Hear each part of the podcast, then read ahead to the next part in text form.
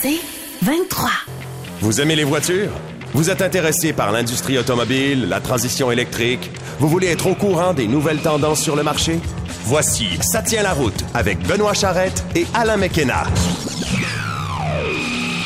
Bonne semaine automobile à tous. Monsieur Mécana, comment ça va? Monsieur Charrette, ça va très bien vous-même. Oh, absolument, absolument. On a eu, en fait, il y a un événement dont je ne peux pas parler Ah, je encore parce qu'on est un petit peu sous ouais. embargo. Euh, il y avait un événement d'hiver. Bon, on en a fait plusieurs. Euh, j'ai fait le Porsche Experience euh, à trois reprises du côté de Mécaglis. J'ai là, fait c'était une journée Audi. électrisante. Voilà, en fait, Ah. et c'est drôle parce que on était là-bas avec Jean-François Dumoulin, Louis-Philippe, son frère, Steve Wester, bon, des gars comme moi je fréquente depuis 30 ans, là, qui sont dans le business, des instructeurs de carrière. Et les, les gars m'ont avoué, c'est le premier programme entièrement électrique qu'on fait. Ils ont eu des programmes mix où il y avait, euh, comme Audi par exemple, euh, qu'on avait fait l'an dernier. Bon, ben Audi, il y avait le Audi e-tron GT qui était électrique, mais il y avait aussi une RS6, bon, qui était à essence, euh, etc. Mais il dit là, il dit, on a juste des modèles électriques. C'était avec Polestar. Euh, puis on avait une petite surprise, mais là, je, je, je veux pas vendre la sauce parce que ça, ça va être la semaine prochaine. Il y a Ça un se embargo. différemment une voiture électrique sur glace. Quand. Ça se comporte différemment. Bon, ça, on peut le dire, parce que je pense pas que c'est un mystère, parce qu'on je l'ai fait, je l'ai, je l'ai fait et avec Porsche et avec Audi. Euh, les systèmes quatre roues motrices, évidemment, électriques, euh, il n'y a pas d'arbre de transmission, parce qu'il n'y a pas de lien mécanique entre les roues et euh, le moteur, et les moteurs électriques. le reste, ben oui. Fait qu'il y a, il y, a, il y a comme un léger délai. Là. On parle pas de trois secondes, là. on parle de, de, de dixièmes de seconde, mais, mais c'est une autre façon.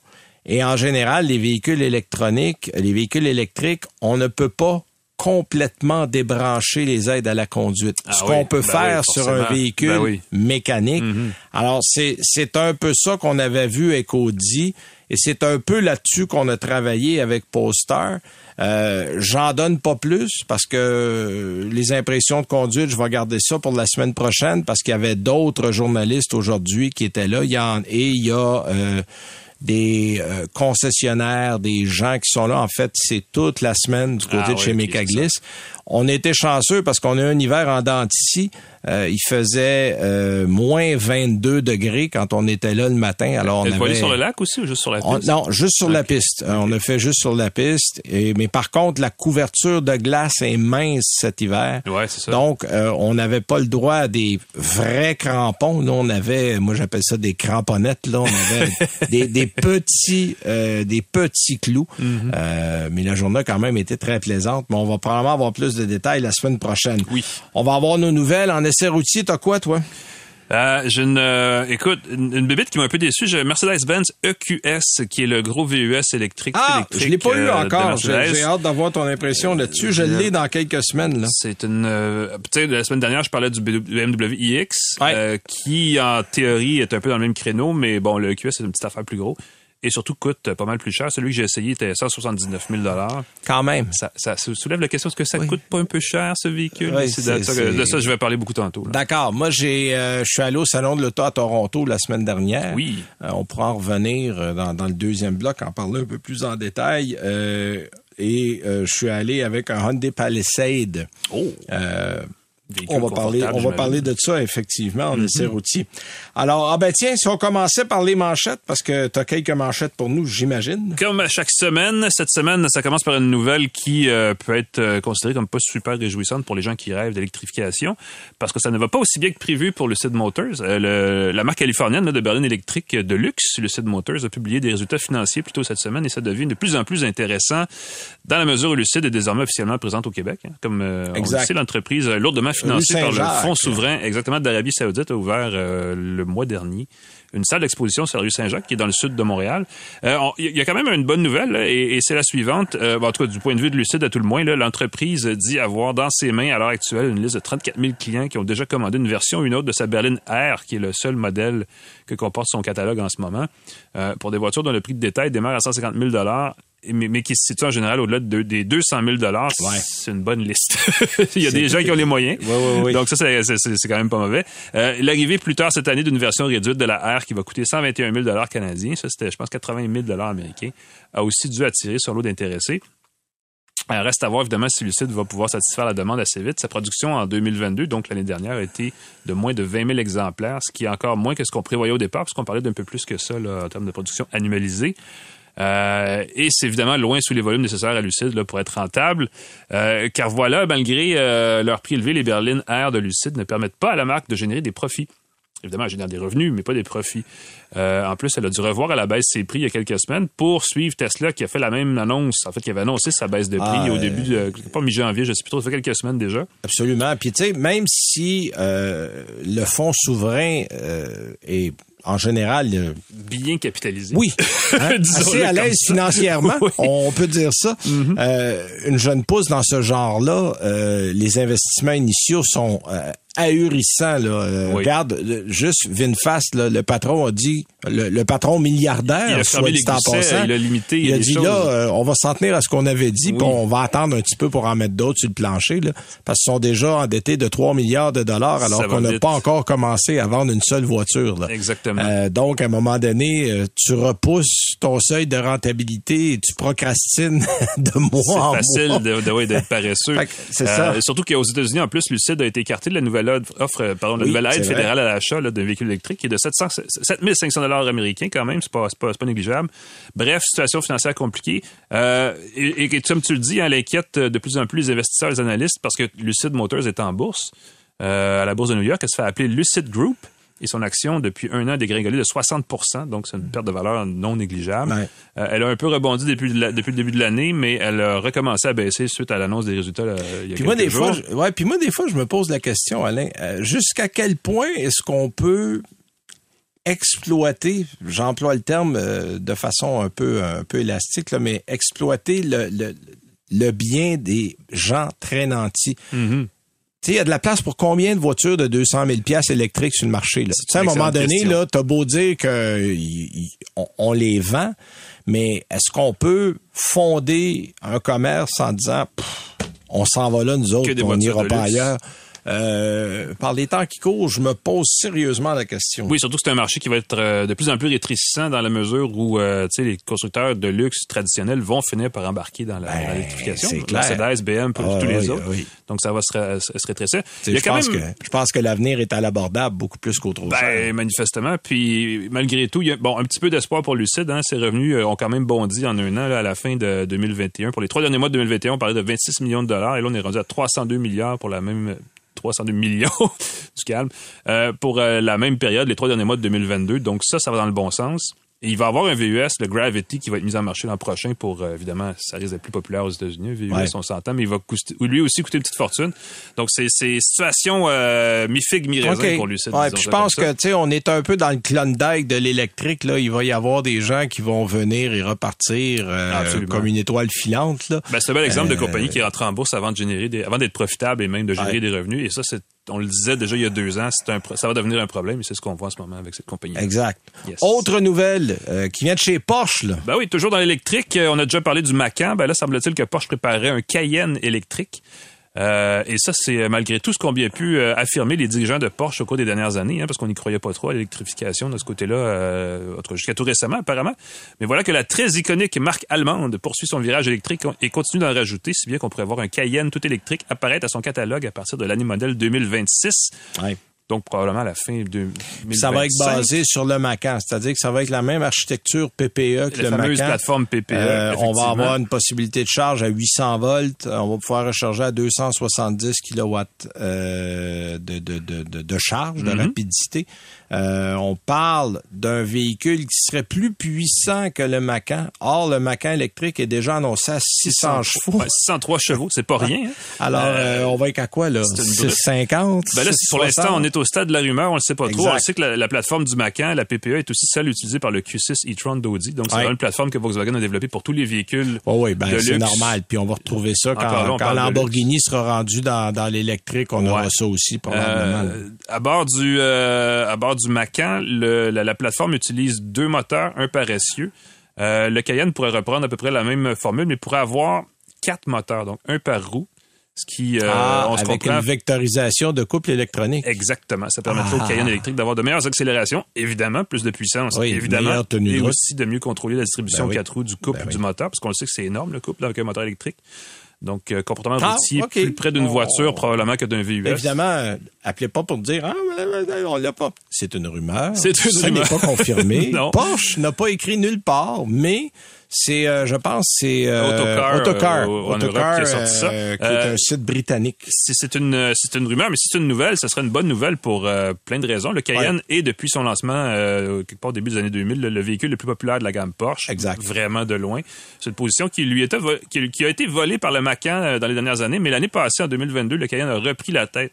Il s'en est vendu 95 000 dans le monde contre 87 000 Macan. Donc, c'est quand même un, un gros, un gros message en, en faveur, disons, de l'électrification. Absolument. Euh, D'ailleurs, c- du côté de l'électrification chez Porsche, hein, ça va plus- pas, pas si mal. Euh, le Taycan, la, la Taycan, la sportive toute électrique, est presque aussi populaire que, que le 911 en termes de vente. Donc, on sent En fait, le seul qu'on a promis de pas complètement électrifier, c'est la 911. Voilà. On va voir si on va tenir sa parole Parce du côté de chez Porsche. mais- 718 probablement l'année prochaine aussi. Ah, pas ou- probablement, là, il roule déjà, là. Bon. C'est, c'est, c'est, c'est fait, là. On va l'avoir. euh, et, le Macan, c'est la même chose. Et peut-être catastrophe à l'horizon, mais il va y avoir un gros VUS plus gros que le Cayenne encore à trois rangées de siège qui Ouais. est dans les plans. Ça, espèce de pas. Suburban signé Porsche. ça pourrait être bizarre. En tout cas, ça va être une grosse affaire, mais, Mais, bon. euh, écoute, c'est- l'objectif de Porsche, c'est que 80% de ses véhicules vendus euh, d'ici 2000, ben, annuellement, sur une base annuelle, donc au plus tard en 2030, soient des véhicules électriques. C'est plus vite que les cibles de l'ensemble de l'industrie où on espère, où on prévoit, ou dans le meilleur des cas, on parle de 40 à 50% du marché qui pourrait être électrifié. Donc, euh, écoute, on a beau parler de carburant synthétique et de moteur, euh, je sais pas quoi, zéro, euh, à zéro carbone euh, à carburant quand même. je pense que l'électrique fait partie de la solution chez Porsche. Absolument, Voilà. absolument. De mon côté, euh, on a en fait confirmé une annonce que moi j'avais lue dans un peu en rumeur la semaine passée, c'est que Rio Tinto euh, via ses usines du Québec va fournir de l'aluminium à l'usine BMW de Spartanburg en Caroline du Sud. Euh, Caroline du Nord, je suis toujours mêlé, moi. C'est- Ah, une des deux Carolines. Euh, oui, c'est ça, à Spartanburg, euh, l'usine de BMW. Euh, c'est parce qu'on voulait du côté de BMW de l'aluminium qui est produit à partir d'énergie propre. Or, évidemment, euh, les, les différentes usines de Rio fonctionnent à l'énergie hydroélectrique chez nous. Euh, donc, c'est une énergie propre. Et on a même un procédé qui est baptisé Helicis, en fait, qui a été développé euh, par Rio Tinto euh, et d'autres, je pense, euh, alumineries. En fait, on développe la production d'aluminium en utilisant des anodes sans carbone pour éliminer toutes les émissions de CO2 qui sont liées au processus. Donc, on produit de l'aluminium plus propre par le procédé. Et l'électricité qu'on utilise pour produire cet aluminium-là est elle aussi propre. Donc, Voilà. pour le constructeur automobile, c'est un double gain. Euh, donc, c'est euh, ce procédé-là, Hélicis, est utilisé au niveau industriel seulement depuis 2021. Donc, c'est Développé à Alma. Développé à Alma, effectivement. Euh, donc, c'est une bonne nouvelle parce que probablement que beaucoup des travailleurs qui sont là-bas euh, auront un emploi assuré Au pour minimum, quelques ben oui. années. Évidemment, j'ai eu des commentaires qui m'ont dit, ah, si on pouvait seulement le transformer ici, euh, produire. Oui, c'est vrai, là, mais je, je pense pas que BMW voulait venir. Ah, ben, ça serait le fun. Mais Apple fait des morceaux d'iPhone euh, avec cette, euh, cette Ouais. euh, technologie-là ici. Le problème, c'est que les alumineries québécoises sont trop vieilles pour être euh, équipées de la technologie Bon. Hélicis. Fait que ça, c'est une autre conversation. Exact. Ça se Mais- peut qu'on ait une super technologie, mais qu'on puisse pas s'en servir. Exact. Donc ça, c'est une bonne nouvelle du côté euh, de chez Rio Tinto. Et on a présenté cette semaine deux nouveaux produits BRP, un Skidoo et un Lynx, en fait, qui sont deux motoneiges électriques. Euh, donc, c'est fait. Euh, bon, c'est sûr qu'il faut pas s'attendre à grand-chose. Et là, ce n'est pas un véhicule pour le grand public. C'est-à-dire que c'est des motoneiges qui ont été conçus et construites pour euh, les voyagistes et ceux qui font des, des tours. Donc, monsieur, madame, tout le monde ne peut pas s'installer pour aller en acheter une. Puis bon, on s'entend là, on parle de 50 km d'autonomie au niveau du moteur. Puis oui, c'est l'hiver, évidemment. Tu sais, les gens disent, c'est quand plus. il fait beau l'été. Euh, non, c'est parce qu'une motoneige, quand il fait beau l'été, est dans le devrait garage. annoncer, euh, il devrait annoncer l'autonomie d'hiver. peut-être, peut-être que tu fais 100 km l'été, mais il faudrait le tester. tu sais. Alors le 50 km, oui, c'est l'hiver. Euh, non, c'est pas beaucoup. Euh, Est-ce qu'il va y avoir mieux? C'est à souhaiter. Euh, mais pour le moment, c'est les pourvoyeurs, les voyagistes. euh, en fait, c'est Uncharted Society là, qui seront les premiers à en avoir. Euh, on dit que ces modèles-là, en fait, euh, il y a des photos qui sont sorties, sont en tout point semblables aux, à leur équivalent avec Ah oui. moteur à essence. Et on utilise le Rotax e-Power, qui est la, la- Le fameux euh, moteur, oui. fa- le fameux moteur développé par euh, Bombardier. Et à partir de là, on va avoir d'autres produits. On parle de moto Canam, entre autres, qui vont arriver euh, en électrique. On parle de des vélos aussi. Des vélos, puis un hydroptère, euh, la fameuse planche là, que tu Oui. peux prendre dans l'eau. Ah là. oui. oui, il Ah, wow. avoir- Il y a, il y a Beau ça. Donc ça. c'est ça. En fait, on va améliorer l'offre pour à peu près 2026. Donc euh, il va y avoir toutes sortes de Mais ça avait été annoncé il y a un an ou deux. qu'il ça avait été annoncé il y a un an ou deux, en fait, qu'on arrivait. Puis là, ben finalement, les modèles sont là. Dans, Alors, le- voilà. dans la motoneige, il y a Taiga qui fait une motoneige dont l'autonomie est un petit peu plus supérieure à 100 km de base. Ouais. Elle va jusqu'à 140 km par charge. Bon, ça, ça commence à être pas pire, mais tu sais, je, je parlais à des gens de motoneige, puis on me dit que une bonne journée, là, quelqu'un qui va, par exemple, aller sur les, les, les, les- ce que j'appelle les autoroutes de fais motoneige, là, là. on peut faire un 300 km Ben, de journée. là. moto. C'est Euh, le problème de ces véhicules. Ben, c'est pas le problème de ces véhicules, mais de euh, l'électrification de ces véhicules-là. Évidemment, ça va probablement s'améliorer. Il va falloir aussi que les restaurants, hôtels en chemin s'équipent de bornes parce que là, à un moment donné, Ouais. si tu fais un 200 km, euh, tu vas partir le Ben oui. lendemain matin. Il faut brancher quelque part. Alors, mais, mais au moins, là, on a un premier pas de franchi. Exact. On va voir à partir de là où on va aller. Alors, nous, on va prendre une petite pause et on vous revient dans quelques minutes.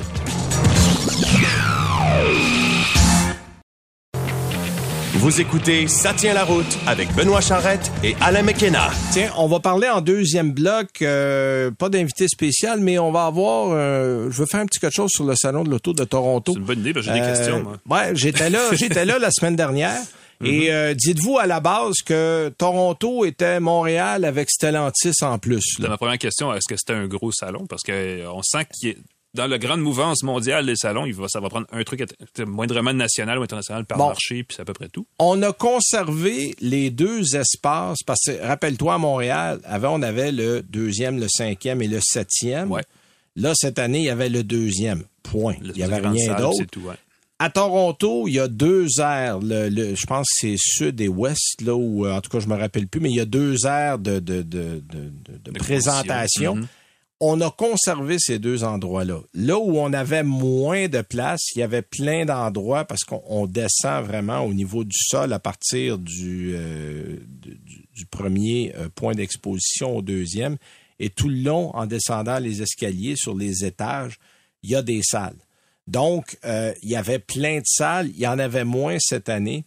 Mais on a joué beaucoup sur les événements spéciaux. Euh, il y avait euh, les, c'est-tu les 70 ans de Porsche ou les 75 ans de Porsche, Ah les ouais. 75 ans de Porsche. Il y avait une salle pleine euh, du premier ou un des premiers modèles 356 qui est en 1952 à venir jusqu'au euh, à la 918, euh, une Carrera GT, une 75 ans, 935, ouais. des Exact. modèles, les modèles spéciaux de Porsche. Donc, Porsche n'avait pas de présence en tant que constructeur au salon, mais les amateurs de Porsche étaient bien servis. était représentée quand même. étaient représentés. Ah oui, quand et une des, un des endroits qui était, en tout cas, nous, la journée de presse, très visité, Hot Wheels avait une suite euh, où il avait mis des, des Hot Wheels, mais les vrais Hot Wheels. De collection, là? Pas, en fait, il y avait sur un présentoir le Hot Wheels que tu achetais, OK. le modèle, euh, le, jouet, petit le modèle, jouet, le jouet, et le vrai véhicule qui a inspiré ce jouet-là. Ah, wow! Euh, donc, il y avait, et le monsieur dont le nom m'échappe, qui est le designer, parce que Mattel, en fait, lui fait Mattel et Matchbox. Le monsieur fait les deux. OK. Euh, lui est designer. Lui crée des véhicules. Il était designer chez Honda avant. Imagine, le gars est parti de Honda, il est allé chez Mattel. Ça doit être éclaté Bon, comme, La euh, définition de tâche, c'est pas tout à fait. job, hein. Ben, lui, il dit, écoute, il dit, la beauté, c'est qu'on peut faire à Ben, peu près ce qu'on veut. il y avait le Darth Vader car, qui est littéralement une voiture, c'est le casque de Darth Vader. En voiture. Puis il est venu nous le montrer. Puis lui, il a créé le modèle grandeur nature. Puis tu avais le petit modèle. Alors, il y avait une salle complète avec évidemment les... Tu sais, moi jeune, on jouait aux Hot Wheels. Moi, Hot Wheels, j'ai eu ça, des Hot Wheels. Puis j'ai eu la piste jaune-orange. Là, tous ceux de ma génération se rappellent de quoi je vais parler. Ça existe encore, mais ça a beaucoup évolué. Puis t'avais quelques ouais. tables avec des jeux. Écoute, je me suis surpris à passer 15 minutes à taper, par regarder des autos aller. Le- L'enfant, moi, est revenu assez vite. Puis pour compléter, pour boucler la boucle, Toys R Us avait un kiosque pas très Oh loin non! où tu pouvais évidemment acheter les fameux jeux qui étaient en démonstration sur la table. Mais euh, c'était bien. Lego avait même un, un petit un petit endroit en fait en- avec Lamborghini où tu avais deux vrais modèles Lamborghini, Mm-hmm. puis un modèle euh, Sian euh, en Lego. Non, quand même. Alors, euh, donc, il avait été, écoute, là, je sais plus combien de milliers de pièces qu'il y a là-dessus. C'est pas le genre d'affaires que tu fais un vendredi soir. Tu vois, Au chalet. on faire ça avant de me coucher. Euh, ça prend des mois et des mois. Euh, sinon, tu avais, écoute, la- les, les, les mêmes... Il y avait un peu plus de véhicules par constructeur. Je te dirais que c'était probablement ça la, la, la plus grande différence. Tu sais, comme, bon, euh, ceux qui ont été à Montréal ont vu que Chevrolet GM a, fait un bel effort parce qu'il y avait beaucoup de véhicules électriques. Oui. On avait encore plus grand euh, du côté euh, de Toronto et un petit peu plus de véhicules. Comme là, on avait chez nous l'Equinox électrique. Là-bas, il y avait l'Equinox et le Blazer. Euh, donc, on avait amené le Blazer aussi. On avait amené un peu plus de véhicules au total parce qu'on avait aussi un peu plus de place. Du côté de Hyundai, vois-tu, il y a eu comme à Montréal, trois présentations, pas plus. Donc, à toute fin pratique, euh, la, la, la journée de presse était finie à 11 heures, euh, littéralement. Euh, Hyundai a présenté son Ioniq 6 de course, euh, puis le fameux Concept 74. Euh, et, et moi, j'avais lu l'histoire, mais là, on nous l'a raconté. Tu sais, quand t'as juste trois, tu dis, on va y aller. Tu sais, T'as des fois, t'en ben as oui. 12, tu dis, j'en manque une ou deux, mais là, à trois, t'essayes d'être à toutes les présentations, tu fais un effort. Mais la 74, en fait, c'est le modèle qui était euh, le premier coupé qui a euh, précédé la, la Pony. J'allais dire, c'est le modèle, le concept hommage à ça. Bon, et c'est surtout un modèle qui a inspiré Giugiaro pour faire la DeLorean. Ben oui, alors, écoute, Alors, le, euh, le concept a l'air d'une DeLorean. Oh oui. Ouais. Ben, en fait, DeLorean, euh, Giugiaro avait lui-même dit, je me suis inspiré parce que ce concept-là, le 74, a finalement jamais vu le jour. Mm-hmm. Fait que lui, il s'est dit, ah ben tiens, tant qu'à repartir d'une feuille blanche, Travail facile. on en retravaille. Et là, ce qu'on a fait avec le, le 74, le nouveau, c'est qu'on s'est beaucoup inspiré de l'original et euh, c'est un modèle qui va représenter la, la- la division 1, la division de course sur laquelle on veut mettre pas mal d'efforts. Mm-hmm. Euh, on veut travailler là-dessus parce que là, Hyundai ont réussi à se faire reconnaître comme quelqu'un tu sais, qui, est- qui est sérieux, qui est ambitieux. de prendre Exact. le lead sur l'industrie, là, ouais. Puis on a été chercher un Allemand parce que c'est Albert Biermann qui était chez la division M de BMW qui, est- qui avait parti littéralement la division N. Mm-hmm. Lui a pris sa retraite depuis et là on l'a remplacé par un autre Allemand. Donc des gens qui ont le flair, le nez pour la performance. La culture allemande. Et la culture euh, qui va avec, ouais. exactement. Euh, Vois-tu, Subaru nous présentait, qu'est-ce qu'on avait là-bas? Solterra, Euh, finalement. Ouais, ben il y avait une Solterra, mais c'est pas ça qu'on a présenté. C'était un autre modèle. On avait une euh, l'Impreza à, à Montréal. Mm-hmm. Euh, il y avait un autre modèle là-bas. Puis Kia avait la Seltos, mais la Seltos, Ah oui, on l'avait vu, la 2024. Euh, puis les autres, il y avait des nouveaux modèles, mais il n'y avait pas nécessairement de présentation. Comme euh, GM avait le nouveau, il y a un nouveau style pour le Buick encore. Oui. Il était là, mais, mais il était là. Prenez des photos, allez comme le ça, voir, mais il n'y avait pas de peu. présentation. Ouais. Donc, on, on, on a, et puis on l'a dit là à Montréal, puis c'est drôle parce que j'ai vu les gens du Salon de l'Auto de Montréal à Toronto. OK. Parce qu'ils vont toujours. euh, parce que, bon, euh, il y a deux grands salons automobiles au Canada. Ben, je veux, j'enlève rien à Vancouver, à Calgary, puis à Edmonton, là, mais les deux principaux, c'est vraiment Toronto et Montréal.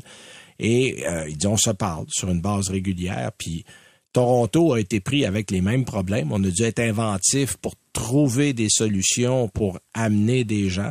Euh, on a bien réussi parce que je pense que Hot Wheels, ça, ça a bien marché euh, parce que le salon se termine euh, dimanche. Donc, c'est- c'est c'est les dix jours là, qui se terminent cette semaine.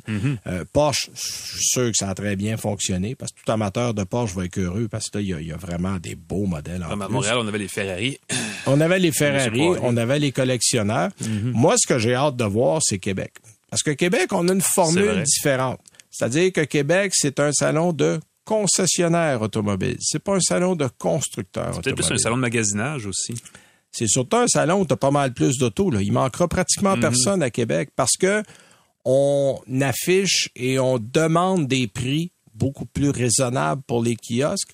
Les salons, les grands salons, c'est des salons de constructeurs et on demande une fortune aux constructeurs. là. Ben, ça coûte cher à Montréal, j'ai pas posé la question pour Toronto.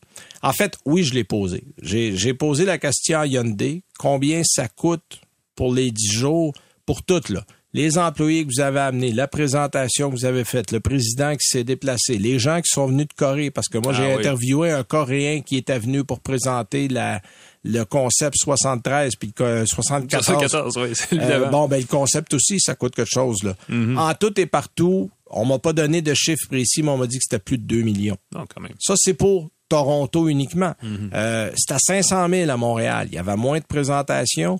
Mais tu sais, si on multiplie tous les salons canadiens plus les salons américains et à travers le monde, on s'entend qu'il y a une enveloppe budgétaire euh, business, substantielle. C'est du marketing, là. Alors que si on fait un salon de concessionnaire, oui, les constructeurs vont aider. Tu sais, comme à Québec, moi, les Ben, constructeurs Mazda m'ont déjà actif à Québec aussi. en. Bon, Mazda est assez actif et la plupart des constructeurs vont contribuer, vont donner soit un prototype, soit un concept, soit un peu d'argent, mais on va aider. L'avantage, c'est que comme c'est beaucoup plus abordable pour les concessionnaires que pour les constructeurs, ben on a plus d'autos. Puis dans le fond, là, comme visiteur, les gens ils veulent voir quoi? Ils veulent voir des autos. Qu'elles viennent du constructeur ou du concessionnaire à la fin de la Ça- journée, ça ça fait aucune différence. ben là. Donc, si on veut garder une formule à Montréal où il va encore avoir du monde, euh, tu sais, cette année, il y a quand même eu, bon, puis ça, c'est les chiffres officiels du salon, là, Ouais, 148 000 C'est pas personnes. l'impression qu'on avait sur Bon, place. là. moi, j'étais là 10 jours, là. Euh, oui, il y a eu du monde le premier samedi, le premier dimanche, puis le vendredi, samedi, dimanche de la deuxième semaine, là. Mais le premier vendredi, puis le lundi au jeudi, là, euh, j'aurais pu jouer au Scrabble, euh, jouer au pack à voleur, Mm-hmm. euh, en attendant du monde. là. C'était vraiment tranquille. Donc, je vais prendre les chiffres du salon parce que j'ai pas compté Ouais. un par un combien de personnes j'ai vues, mais 148 000, ça me semble un peu Faudrait optimiste. voir la méthode. Ben, J'avais la même impression, tu sais, au CS à Las Vegas. euh, Ben, ils, ça. Ils, ont- ils se disent qu'ils ont eu un, un chiffre de, de- de record de spectateurs, mais de visiteurs.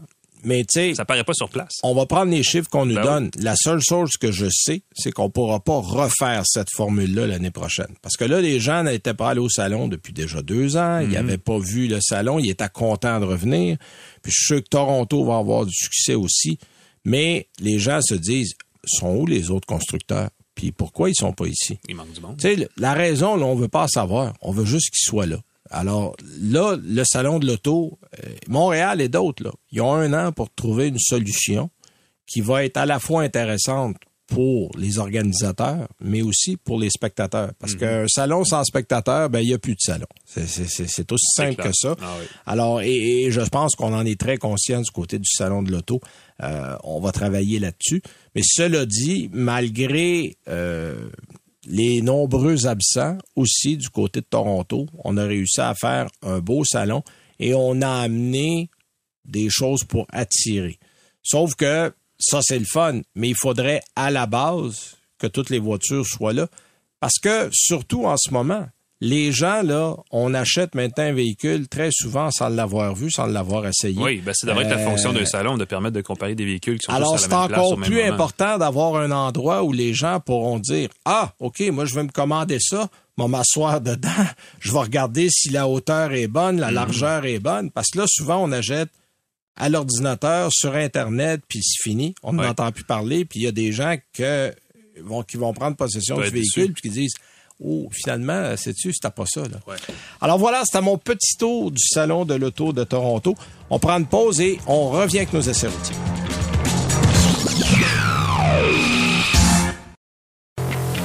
Vous écoutez Ça tient la route avec Benoît Charrette et Alain McKenna. Alors, c'est le moment de nos essais routiers. Monsieur McKenna, vous Oui. m'avez parlé en début d'émission d'un modèle... euh, Modèle, euh, que- comment, comment je le définirais? moi, j'avais de hautes attentes. OK. Euh, et j'ai réalisé qu'il y a aussi beaucoup de gens qui l'attendaient, ce véhicule-là. Euh, des gens qui sont des acheteurs, j'imagine, très fidèles à la marque Mercedes-Benz, qui ont hâte d'électrifier leur propre véhicule et qui regardaient le EQS, qui est le gros VUS euh, du groupe EQ, la division EQ, qui est la division électrique Q. Je ne sais pas pourquoi le Q, en fait, dans ce nom-là. Mais bref. Euh, et qui se disait, waouh, il est beau, il est grand, il a l'air intéressant, je le veux. Et euh, j'ai parlé la semaine dernière du euh, BMW iX et dans ma tête, ça se comparait un peu, mais euh, c'est un petit peu plus gros le EQS. Et c'est très allemand comme véhicule. Euh, c'est l'équivalent pour la marque allemande là, du modèle S chez Tesla et peut-être même du modèle S édition Plaid vu son prix. Plaid qui, je dis ça en passant, est un terme anglais qui signifie tissu écossais. Ah, d'accord. Euh, c'est juste le fun de le rappeler. Euh, le QS, évidemment, le prix qui va avec sa prétention d'être une espèce de super camion électrique. Le modèle que moi j'ai essayé, c'était le EQS 580 Formatic, le plus équipé, qui coûte au bas mot, sans aucun équipement, 158 000 avec les options que, dont, j'avais, dont hérité le véhicule que j'ai essayé, ça montait à 179 000 C'est quand même beaucoup de sous. Euh, les options, euh, en passant, elles comprenaient des télés pour les passagers en arrière qui me paraissent un peu superflues à l'ère des, des, iPads, mais bon, allez savoir. Et il y avait un affichage tête haute, grand format pour le conducteur là, qui, se, qui se projette dans le pare-brise que Mercedes-Benz que Mercedes-Benz appelle sa réalité augmentée M-Box, MBUX. Oui. Euh, je vais revenir sur la portion réalité augmentée tantôt, là, mais le système MBUX, on le sait, c'est le système multimédia évolué que Mercedes intègre depuis plusieurs années dans ses véhicules. Et à bord de l'EQS, il prend euh, la forme, une nouvelle forme. En fait, il avait droit à euh, l'extrêmement large surface lisse et tactile de 56 pouces là, que Mercedes avait annoncé au CES l'année passée. Ben, qu'on a vu de la première fois dans le QS. Là. Exactement. Euh, QS Berlin, évidemment, il faut spécifier parce que je trouve ça un peu mêlant. Ah, oui, parce que c'est un EQS VUS puis un EQS Berlin. Fait que là, ça, c'était le, c'était le nouvel écran. Il y a, euh, c'est gros, hein, 56 pouces de, c'est tout le tableau de bord essentiellement qui est non, une grosse c'est, C'est, littéralement d'un côté à l'autre. Et euh, il y a deux trous pour les buses de chaque côté euh, et euh, s'incruste dans cette, cet affichage-là trois écrans en fait.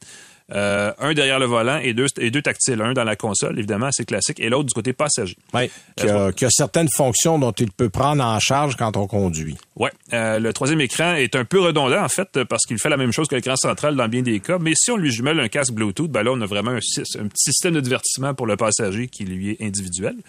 Euh, toujours du côté passager, on trouve dans le coffre à gants un petit espace dans lequel on peut insérer une bouteille de parfum qui est utilisé dans la climatisation pour changer l'odeur à bord du véhicule. Ouais, puis t'as-tu remarqué que t'as des ambiances qui vont avec le parfum des ambiances dans l'auto? Écoute, là, pousse quand... la fragrance, pousse un éclairage. Oh, oui, en tout cas, c'est une expérience. La fragrance que j'ai pu... euh... Sauf que quand tu fais de l'autoroute, c'est un peu mêlant. Parce que ah, là, tout d'un coup, t'es en mode relax. Tu t'en vas, puis là... Ah oui. Oui, mais il y a des ambiances. Il y a l'odeur, euh, écoute, alors c'est. Il y a une ambiance power nap, je pense, parce que c'est en anglais. Là. Euh, t'es comme, ben, quand tu conduis, tu peux pas, là. Tu peux pas. ça, ça se peut juste oh, pas. juste deux minutes. c'est vraiment un power pas longtemps. extra nap, ouais. euh, dans le, dans le véhicule que j'avais, la fragrance dont j'ai hérité rappelait la rose, ou en tout cas, une visite chez le fleuriste. Donc, ah, d'accord. C'était très agréable au début. Euh, des gens de très près de moi dans mon entourage ont moins euh, apprécié. Ma blonde n'a pas du tout aimé ça. fait que chacun ses goûts, n'est-ce pas? Euh, bref, beaucoup de gadgets à bord de l'EQS euh, de Mercedes. Euh, j'ai pas non plus parlé des bandes lumineuses d'ailes qui font le tour de l'habitacle. Oui. On peut ajuster la couleur. On peut même créer une des couleurs dynamiques, donc qui bouge. Et ça clignote en rouge flagrant là, quand on, disons, quand on fait un changement de voie puis qu'il y a un véhicule dans l'angle mort puis qu'on ne l'a pas remarqué. Donc, pour éviter et là, ça devient une alerte avec le, le, le bruit. C'est fou. On dirait que la voiture au complet se, se, se, se braque pour éviter les accidents. Ça, j'ai un peu de misère. C'est intense. Je veux dire ça poliment. Ton terme est extrêmement poli. Moi, ça m'énerve. Et en plus, c'est que souvent, c'est pour pas grand-chose ou c'est aussi très intrusif. Voilà, exactement. Ouais, ouais. Puis si t'as le malheur, moi, à un moment donné, le, le, le véhicule, puis c'était pas le, le, VUS parce que je l'ai pas roulé, c'était mm -hmm. le EQS, mais qui fonctionne sur le même principe, la berline. Ouais. Je recule et là, le véhicule arrête sec. Là, il a détecté quelque chose. Mais là, je dis, voyons, il n'y a rien. Je reculais, je venais, tu sais, je venais de le voir parce que j'étais passé devant. Là, j'ouvre la porte. Ah, si, tu ouvres la porte, là, le, le, le moteur arrête, tu peux pas repartir. Ben oui. mm -hmm. tu, là, tu, écoute, c'est c'est trop ce comme passé à un moment donné. Là. Ils y vont pour l'utilisateur le, le, plus bêta, mais on est, on est généralement plus, euh, plus brillant que ça, effectivement. euh, il y a aussi des sièges à vibromasseur intégrés qui sont donc agréables. Moi, ça, c'est quelque chose que oui. mon prochain véhicule devrait avoir ça. Euh, au volant, euh, pour revenir à la comparaison avec le modèle S, sachez que l'expérience n'est pas du tout la même, qu'on se comprenne bien. C'est même pas mal le contraire. Là. Le modèle X, on le sait, c'est spacieux, minimaliste, au risque d'avoir l'air complètement vide. Le QS est enveloppant, le tableau de bord est trop chargé à mon avis, la coude centrale est énorme, il occupe à peu, près, tout l'espace entre les deux sièges en avant. Euh, il y a, cela dit, un très petit pavé tactile pour commander la radio de façon très limitée. C'est à rétroaction haptique, donc quand on appuie dessus, ça fait un petit déclic. Euh, il fait sacré plus qu'autre chose. Je vous dis tout de suite, préparez-vous un petit chapelet là parce que vous Ah allez oui, pester. oui, ça, ça, ça, ça va Euh, il est vraiment mal conçu, mal foutu même, j'irais euh, jusqu'à dire. Euh, malheureusement, et ça c'est mon opinion de gars qui, qui aime les gadgets, le système MBUX de Mercedes-Benz euh, montre un peu trop vite ses limites à bord de ce véhicule-là. La commande vocale va bien. Évidemment, elle est limitée dans ses fonctions. C'est une commande vocale d'auto. Là, c'est pas un, un Siri ou un affaire de même. Euh, il y a trop de surface lisse tactile. Encore une fois, on en trouve jusque sur le volant. Pour changer le volume, il faut glisser le doigt sur une petite surface très trop, ben, trop petite en fait pour le pouce. Et c'est un exercice impossible sur la route. Là. Euh, changer de volume, ça n'a aucun bon sens. Et il n'y a pas de façon de changer, de, passer à la chanson suivante. Il n'y a pas de bouton pour skipper les tunes, comme on dit en bon français. Et ça, ça n'a aucun bon sens sur une voiture. Il faut aller dans, le- dans le fin fond du tableau de bord. Bref, c'est beau, mais c'est un enfer d'ergonomie et d'interface. Euh, et et c'est dommage parce que c'est à peu près la seule chose qui a vraiment d'excitant sur, d'excitant sur ce véhicule-là. Euh, cela dit, c'est peut-être tant mieux. La mécanique, euh, la plus puissante des deux, c'est celle que j'avais, fait euh, quatre- 536 chevaux. Elle a une autonomie sur papier de 459 km par charge. Évidemment, l'hiver, c'est un peu moins. Dans mon cas, elle était plus près des 350 km. À une température d'environ moins 5 à moins 10 degrés. La bonne nouvelle, c'est que quand c'est écrit 350 km dans le tableau de bord, c'est 300 km pour vrai. Sauf si on fait beaucoup d'autoroutes, parce que maintenant, quand on va trop vite, ben là, c'est une question d'aérodynamique et tout le reste, de pression, euh, pression d'air. Mais ça, dans l'ensemble, c'est plutôt fiable. Et honnêtement, 350 km l'hiver, c'est suffisant pour ne pas craindre la fameuse pile morte, là, le fameux euh, Oh, syndrome. ouais, le syndrome de la pile morte. Euh, la conduite, cela dit, est plutôt banale, voire ennuyeuse. C'est, une Mercedes-Benz un peu grand-père, à mon avis. Euh, c'est un véhicule axé sur le confort. L'accélération est toujours bonne, évidemment. Ouais. Beaucoup de couple, on se comprend. En fait, moi, je pense qu'on vise, on veut viser la même clientèle qu'on a déjà chez moi. Moi, Clairement. Mercedes me donne beaucoup l'impression de ne pas trop vouloir changer l'habitude de ses propriétaires. Mm-hmm. Parce qu'on s'entend, là, une EQS à essence ou une classe, une EQS électrique ou une classe S à S, essence, voilà. on est à 2000 pièces d'un à l'autre des modèles. Donc, Mm-hmm. on change pas de braquette de prix. Euh, si on prend un GLS bien équipé puis le EQS, VUS, on est dans les Exact. mêmes prix. Fait que ce qu'on veut faire, on veut pas trop bousculer les gens qui ont ces modèles-là en leur disant, écoutez, regardez, on prend la même chose, c'est pas mal le même prix, mais ah, vous avez plus d'essence à mettre. Là. Vous tombez dans l'électrique. Exact. Parce qu'honnêtement, quand tu roules une classe S, là, euh, je te mets au défi d'entendre le moteur comme fou dedans. Ça, on n'entend presque rien dans une classe S. Tu essayes le EQS. Moi, c'est le seul modèle, ça m'a frappé en prenant le volant. J'ai dit, ah Seigneur, il y a presque pas de différence en conduite. Là, évidemment, on amène l'environnement technologique qui Ouais, va c'est peut-être ça, le problème, c'est qu'on s'adresse à une clientèle plus traditionnelle avec Ben, quelque chose qui est qui en à voudra peut-être pas, là. Ça, et qui n'est plus tellement que ça une Mercedes. hein. Même Ouais. visuellement, de l'extérieur, ça pourrait aussi être un véhicule Mazda ou d'une autre marque. Absolument, absolument. Donc, c'est un défi là, de, de, Ben, de c'est le gros défi de ceux qui envoient du- des modèles électriques sur la route. Parce respecter que, une tradition avec des nouveaux véhicules. comme sans ça, être méchant, il n'y a rien de plus pareil qu'un véhicule électrique qu'un autre véhicule électrique. Exactement. Euh, et ça, ça va être un défi pour les constructeurs de voir la différence. C'est un défi qui, à mon avis, relève pas tout à fait assez bien le QS en ce moment. Le VUS, en tout cas. Euh, mais cela dit, si vous aimez les gadgets et vous aimez l'expérience connectée, Vous allez être bien servi. En, en dedans, c'est le fun. En dehors, c'est moins évident, mais en dedans, c'est bien le fun. Bon. Écoute, moi, de mon côté, j'étais pas du tout dans l'électrique. J'étais dans le très conventionnel. Euh, j'ai eu pour aller au Salon de l'Auto à Toronto. Je l'ai essayé, là. On a fait un aller-retour à Toronto. Euh, donc, on a essayé le Hyundai Palisade. être confortable, Euh, écoute, tu sais, c'est un des modèles les plus récents dans la catégorie. C'est arrivé en 2020, un Palisade. Mm-hmm. C'est pas vieux, c'est en troisième année. Mais c'est déjà un modèle qui se démarque. Euh, on a même un peu retravaillé la, la grille à l'avant, la calandre pour le modèle de l'an dernier. Donc, on avait un 2023. C'est un moteur V6 3.8, euh, 291 chevaux. C'est le seul moteur, cherchez-en pas Ben d'autre. oui. Euh, boîte automatique à 8 rapports. Mais ce qui est intéressant, c'est que ça se conduit très bien. Euh, L'espace est bon. Euh, c'est c'est pas un 7 places, c'est pas un suburban. Là. On n'ira pas là, c'est pas aussi grand, mais on peut utiliser la dernière banquette. C'est sûr que l'espace qui reste pour les bagages, si vous avez les trois rangées en fonction, euh, c'est une peau de chagrin. Là. Il reste euh, la largeur d'une valise en arrière, c'est à peu près tout. Ouais, un sac de golf, un sac. euh, Si vous êtes chanceux, vous faites en empiler Un sac deux. de golf là. et un sac de mini-pot. Euh, ouais, mettons. mais, mais cela dit, il est bien conçu. Euh, il, il est, la configuration, l'intérieur, euh, la, la, façon d'utiliser les, euh, les touches sont extrêmement intéressantes.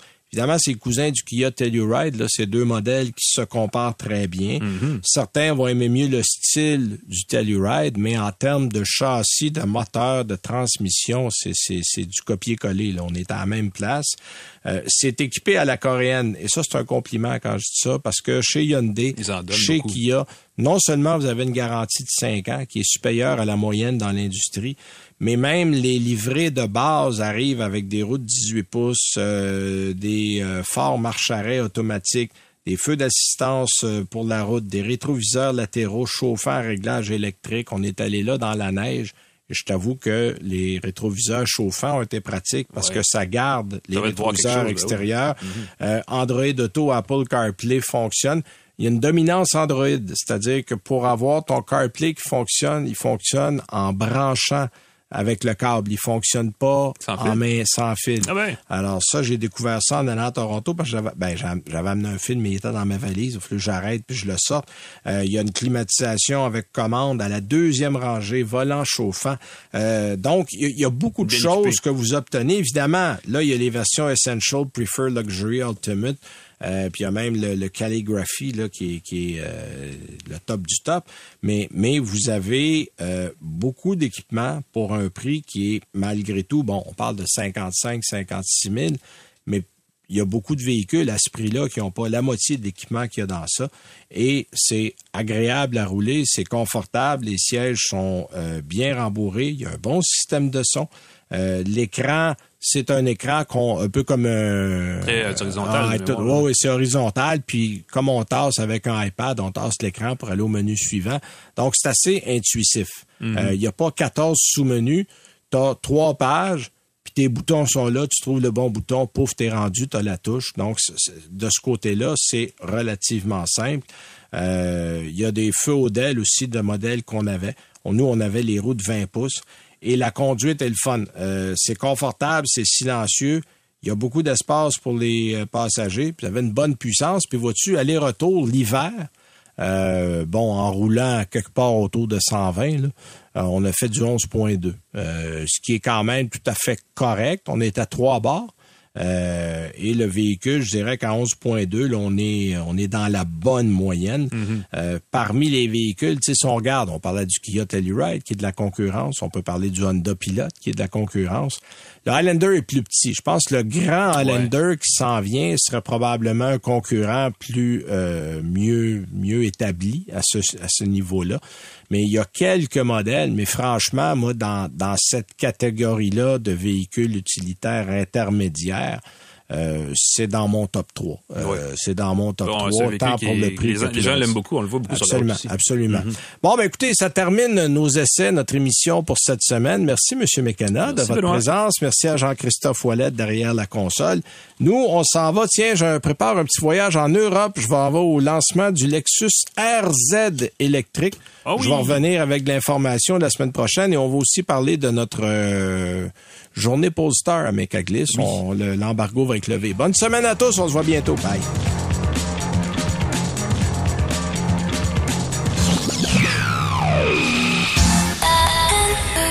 C'est 23.